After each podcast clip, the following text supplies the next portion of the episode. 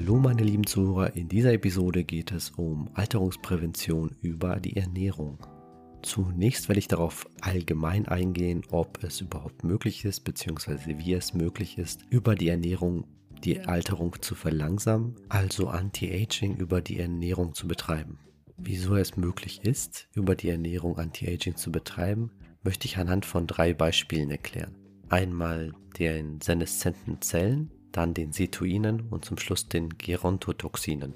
Bei den seneszenten Zellen, die auch manchmal liebevoll als zelluläre Zombies bezeichnet werden, handelt es sich um Zellen, die funktionslos bzw. teilungsunfähig sind und ihr Dasein fristen, indem sie Ressourcen aufbrauchen und schlimmer noch inflammatorische Substanzen ausscheiden, also Substanzen, die entzündungsfördernd sind. Unterm Strich sind also seneszente Zellen Zellen, die den Körper belasten und oder sogar schaden. Zellen können seneszent werden, wenn zum Beispiel die Telomere am Ende der Chromosomen zu kurz werden. Bei den Telomeren handelt es sich ja um Schutzkappen, die letztendlich die DNA der Chromosomen schützen. Das heißt, es ist sehr wichtig, dass die Telomere eine gewisse Länge besitzen, um die Funktionalität der Zellen beizubehalten. Für mehr Informationen zum Thema Telomere und ihre Rolle bei der Alterung gibt es eine andere Episode mit dem Titel Alterung, DNA, Chromosome und Telomere. Nun hier weiter im Text. Es ist sehr wahrscheinlich möglich, über Ernährung die Telomerlänge zu schützen bzw. zum Teil wiederherzustellen. Dies zeigt bzw. lässt vermuten eine prospektive Studie vom kalifornischen Wissenschaftler Dean Ornish aus dem Jahr 2008.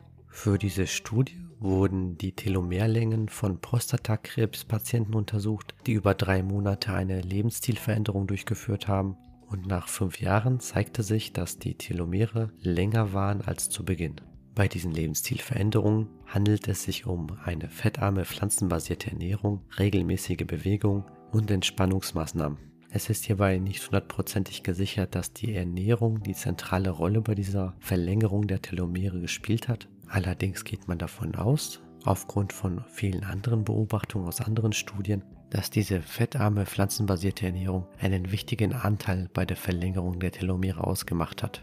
Und pflanzenbasierte Ernährung ist hierbei ein Stichwort, wie man über Ernährung die Eralterung ausbremsen kann. Und zwar mit Hilfe der Sirtuine. Bei den Sirtuinen handelt es sich um Enzyme, also spezielle Proteine, die viele verschiedene Vorgänge in unserem Körper beeinflussen, wie zum Beispiel den Muskelaufbau, die Fettverbrennung, den Schutz vor Krankheiten und sie können sogar den Alterungsprozess abbremsen, indem sie zum Beispiel unsere DNA stabilisieren und somit die Wahrscheinlichkeit von DNA-Schäden reduzieren. Das bedeutet also hierbei, dass Sirtuine in der Lage sind, die Wahrscheinlichkeit zu reduzieren, dass Zellen funktionslos werden und oder zu Krebszellen entarten. Dies gelingt den Sirtuinen, indem sie all diese Vorgänge über das Epigenom steuern. Wer mehr zum Thema Epigenetik und ihre Rolle bei der Alterung hören möchte, kann gerne dies in einer weiteren Episode von mir tun. Sirtuine sind also für uns sehr wichtig. Zu unserem Vorteil kann man Sirtuine auch über Lebensmittel verstärkt aufnehmen, die nicht allzu exotisch oder teuer sind. Denn Sirtuine kommen vor in Obst und Gemüse, aber auch Gewürzen und Kräutern, darunter zum Beispiel Äpfel, Heidelbeeren, Himbeeren, Zitrusfrüchte sowie auch Brokkoli, Grünkohl, Tomaten, Rucola, Zwiebeln, Sellerie, Knoblauch, Petersilien, Chili, Kurkuma, in Walnüssen und auch in Cashewskern. Im dritten Punkt, wie man den Anti-Aging mit Hilfe von Nahrungsmitteln betreiben kann, geht es nicht darum, etwas verstärkt zu sich zu nehmen, sondern eher was zu meiden. Denn nun möchte ich auf die Gerontotoxine eingehen, also schädliche Substanzen, die eher alterungsbeschleunigend wirken. Ein Beispiel für Gerontotoxine sind AGEs, also Advanced Glycation End Products. Hier drunter fallen Verbindungen von Proteinen, Lipiden und Nukleinsäuren mit Kohlenhydraten. Bei den Kohlenhydraten handelt es sich meistens um Fructose und oder Glucose, wobei Fructose einen viel stärkeren Drang dazu hat, äh, AGEs zu bilden. Bei der Verbindung von Proteinen, Lipiden und oder Nukleinsäuren mit diesen Zuckern spricht man auch von der Glykierung. Die Bildung von AGEs oder dieser Vorgang, der auch als Glykierung bezeichnet wird, kann sowohl exogen in zu stark erhitzten Nahrungsmitteln oder endogen, also im Körper, bei einem viel zu hohen Blutzucker entstehen. Wenn AGEs endogen, also im Körper entstehen, kann es als Folge zu einer Funktionsbeeinträchtigung und oder zu einem Verlust der Funktion der betreffenden Struktur kommen. Je nachdem, wo diese betreffende Struktur liegt, kommt es hierdurch also zu einer Belastung und oder sogar einer schädlichen Wirkung dieser Glykierung, also dieser Verklebung mit Zucker. So kann es zum Beispiel an der Haut oder an den Blutgefäßen dazu kommen, dass hierbei Elastizität verloren wird und sowohl die Haut als auch die Blutgefäße starrer sind. Hierbei handelt es sich dann eher um AGEs, die in Geweben entstehen, also die gebunden an Gewebe sind. Es können allerdings auch freie AGEs entstehen und oder durch die Nahrung dann eingenommen werden. In beiden Fällen können freie AGEs, auch wenn sie jetzt keine Funktionalität von Proteinen und oder anderen Strukturen beeinträchtigen, gesundheitsschädlich wirken, und zwar indem sie Entzündungen fördern und oder auslösen. Es würde sich also anbieten, eher schonend zubereitete Nahrungsmittel zu sich zu nehmen, die dann eher weniger AGs enthält, denn auch hierbei gilt, die Dosis macht das Gift. Eine eher geringere Anzahl an AGs kann der Körper noch verkraften und rechtzeitig entsorgen. Aber auch andere Gerontotoxine kann man vermeiden, indem man eher vollwertigere Lebensmittel wählt, die nicht allzu stark verarbeitet und oder erhitzt sind. Ein weiterer Punkt bei den verarbeiteten und gezuckerten Lebensmitteln ist auch der, dass die Aufnahme dieser Lebensmittel die Radikalbildung fördert. Das bedeutet, hier entstehen Teilchen, die sehr reaktiv sind und die unkontrolliert körpereigenen Strukturen beschädigen können. Dabei kann es auch zu der Beschädigung der DNA kommen. Das waren jetzt drei Beispiele, wie Anti-Aging über die Ernährung funktionieren kann. Also die pflanzenbasierte Ernährung, die die Verkürzung der Telomere hemmt, die Aufnahme von Sirtuinen aus Nahrung und die Vermeidung von Gerontotoxinen in Nahrung. Diese drei Ansatzpunkte für Anti-Aging über die Ernährung geben auch die Basis für die folgenden konkreteren Vorschläge. Wenn man also nach dem heutigen Erkenntnisstand Anti-Aging über die Ernährung betreiben möchte, sollte man stark gezuckerte und verarbeitete Lebensmittel meiden, da man sich sonst mehr Gerontotoxinen aussetzt, die die Alterung eher beschleunigen. Auch wenn es Sinn macht, den Pflanzenanteil an seiner Kost zu erhöhen, so muss man nicht zu Gänze auf Fleisch und oder Fisch verzichten, sondern nur den Anteil an verarbeiteten Fleisch reduzieren. Genau genommen gilt dies auch für alle anderen Lebensmittel. Deshalb kann man grob sagen, je weniger ein Lebensmittel verarbeitet wurde und je weniger zusätzliche Inhaltsstoffe beigefügt wurden, um es haltbar zu machen, desto gesünder ist es in der Regel. Darüber hinaus sollte allerdings hier keine Art Zwang entstehen, möglichst biologisch angebaute, wenig kontaminierte Lebensmittel zu nutzen, wenn es gerade einem im Alltag nicht passt. Denn zum einen ist dann der Stress, der daraus resultiert, schädlicher als zum Beispiel mögliche Konservierungsstoffe und oder Pestizide,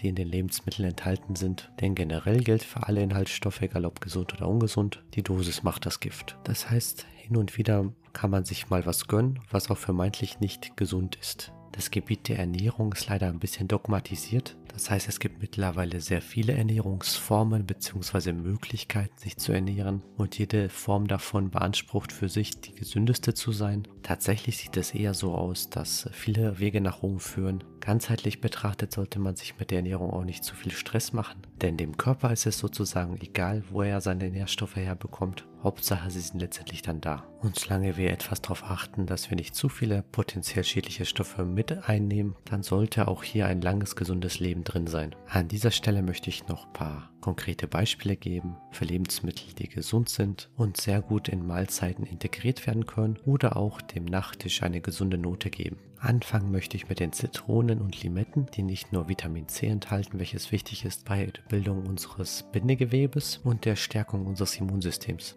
Zudem kommen in Zitrusfrüchten bestimmte Flavonoide, die den Blutdruck senken können und zudem die Durchblutung fördern. Darüber hinaus besitzen Zitrusfrüchte auch noch einen hohen Anteil an Antioxidantien und können mit ihren Inhaltsstoffen die Leber bei Entgiftungs- und Reinigungsprozessen unterstützen. Dadurch bietet es sich an, Zitronen und oder Limetten entweder in einem morgendlichen Smoothie zu tun und oder Shake oder zwischendurch dem Trinkwasser etwas Geschmack zu verleihen. Ein interessanter Hinweis hierbei, wer die Zitrone eh in den Mixer schmeißt, dann ruhig komplett, denn in der Schale befinden sich bis zu fünfmal mehr Nährstoffe als in dem Fruchtfleisch. Als nächstes möchte ich die Blaubeeren vorschlagen, denn die Blaubeeren enthalten sogenannte Polyphenole und Antioxidantien und die Einnahme von Antioxidantien über die Nahrung kann meistens sinnvoll sein, außer beim Sport, denn beim Sport wird die körpereigene Antioxidantienproduktion angekurbelt Wenn dabei allerdings Antioxidantien von außen zugeführt würden bzw. werden, führt das dazu, dass die körpereigene Antioxidantienproduktion reduziert wird. Darüber hinaus können Blaubeeren einen von dem Hirn stammenden Wachstumsfaktor, den sogenannten BDNF10, bzw. die Zunahme dieses Wachstumsfaktors fördern und da das Gehirn diesen Wachstumsfaktor braucht, um Synapsen zu bilden, kann man mit der Einnahme von Blaubeeren die Synapsenbildung hierbei stimulieren. Dann möchte ich als nächstes die Himbeeren aufführen, denn die Himbeeren haben sehr wenig Zucker, sind trotzdem sehr geschmacksvoll. Zudem besitzen Himbeeren eine sehr hohe Mikronährstoffdichte und die Erlagsäure in den Himbeeren kann den Körper dabei unterstützen, geschädigte Zellen zu beseitigen und die Entartung von Zellen zu Krebszellen zu verhindern. So kann nach dem heutigen Erkenntnisstand die Entstehung von Gebärmutterhals, Eierstock und Darmkrebs gehemmt werden. Zudem können weitere Inhaltsstoffe wie die Poanthocyanide zusätzlich präventiv gegen Krebszellen helfen. Außerdem können Himbeeren auf Grundlage ihres Anteils an Anthocyanen, Polyphenolen und der Elaxsäure eine antidiabetische Wirkung entfalten. Auch interessante Himbeeren enthalten auch Resveratrol, was als Kalorienrestriktionsmimetikum die Autophagie ankurbeln kann. Dann als nächstes dunkle Schokolade mit einem Kakaoanteil von 85%, enthält viele Polyphenole und Antioxidantien. Der Bitterstoff Catechin wirkt dazu zell- und gefäßschützend und kann einen positiven Einfluss auf das gesunde HDL-Cholesterin haben. Dann als nächstes der grüne Tee. Grüner Tee kann, wenn er hochwertig ist, ein super Lieferant für antioxidative und entzündungshemmende Inhaltsstoffe sein.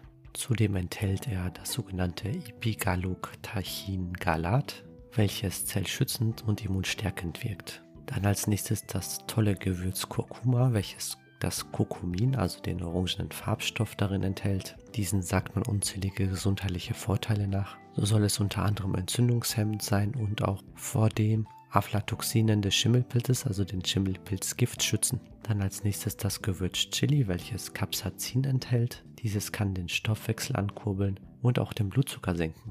Dann als nächstes Knoblauch. Knoblauch kann antibakteriell wirken und auch den Cholesterinspiegel senken. Zudem können Inhaltsstoffe wie Allicin im Knoblauch den Zellschutz stimulieren. Als nächstes möchte ich zu einem Lebensmittel kommen, was sehr reich an Ballaststoffen ist und so gut wie keine Kalorien enthält. Dabei handelt es sich um Sellerie. Aufgrund dieser Zusammensetzung eignet sich Sellerie auch super zum Dippen. Als nächstes möchte ich zum Brokkoli kommen. Der Brokkoli hat aufgrund seines Inhaltsstoffes Sulforaphan eine antioxidative und entzündungshemmende Wirkung. Zudem enthält Brokkoli Deindolylmethan, welches den Körper auch sehr gut bei Infektionen mit Viren und oder Bakterien unterstützen kann, denn es weist antivirale und antibakterielle Eigenschaften auf. Das letzte Lebensmittel, das ich hier in der Liste aufführen möchte, sind die Sauerkirschen. Die Sauerkirschen weisen aufgrund ihrer Inhaltsstoffe antioxidative und entzündungshemmende Eigenschaften auf. Besonders interessant finde ich die Sauerkirschen allerdings für den Sport bzw. nach dem Sport, denn Connolly und seine Arbeitsgruppe konnte 2006 schon nachweisen, dass die Säuerkirschen eine schmerzlindernde Wirkung aufweisen und zudem die Regeneration von belastungsinduzierten Muskelschäden ankurbeln können.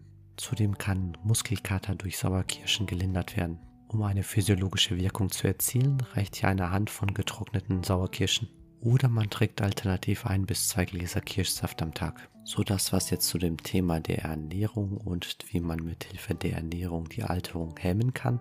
In der nächsten Episode geht es dann um Fasten, Autophagie und die Rolle der Autophagie bei der Alterung. In dem Sinne bis zur nächsten Episode und bleibt glücklich und gesund bis dahin.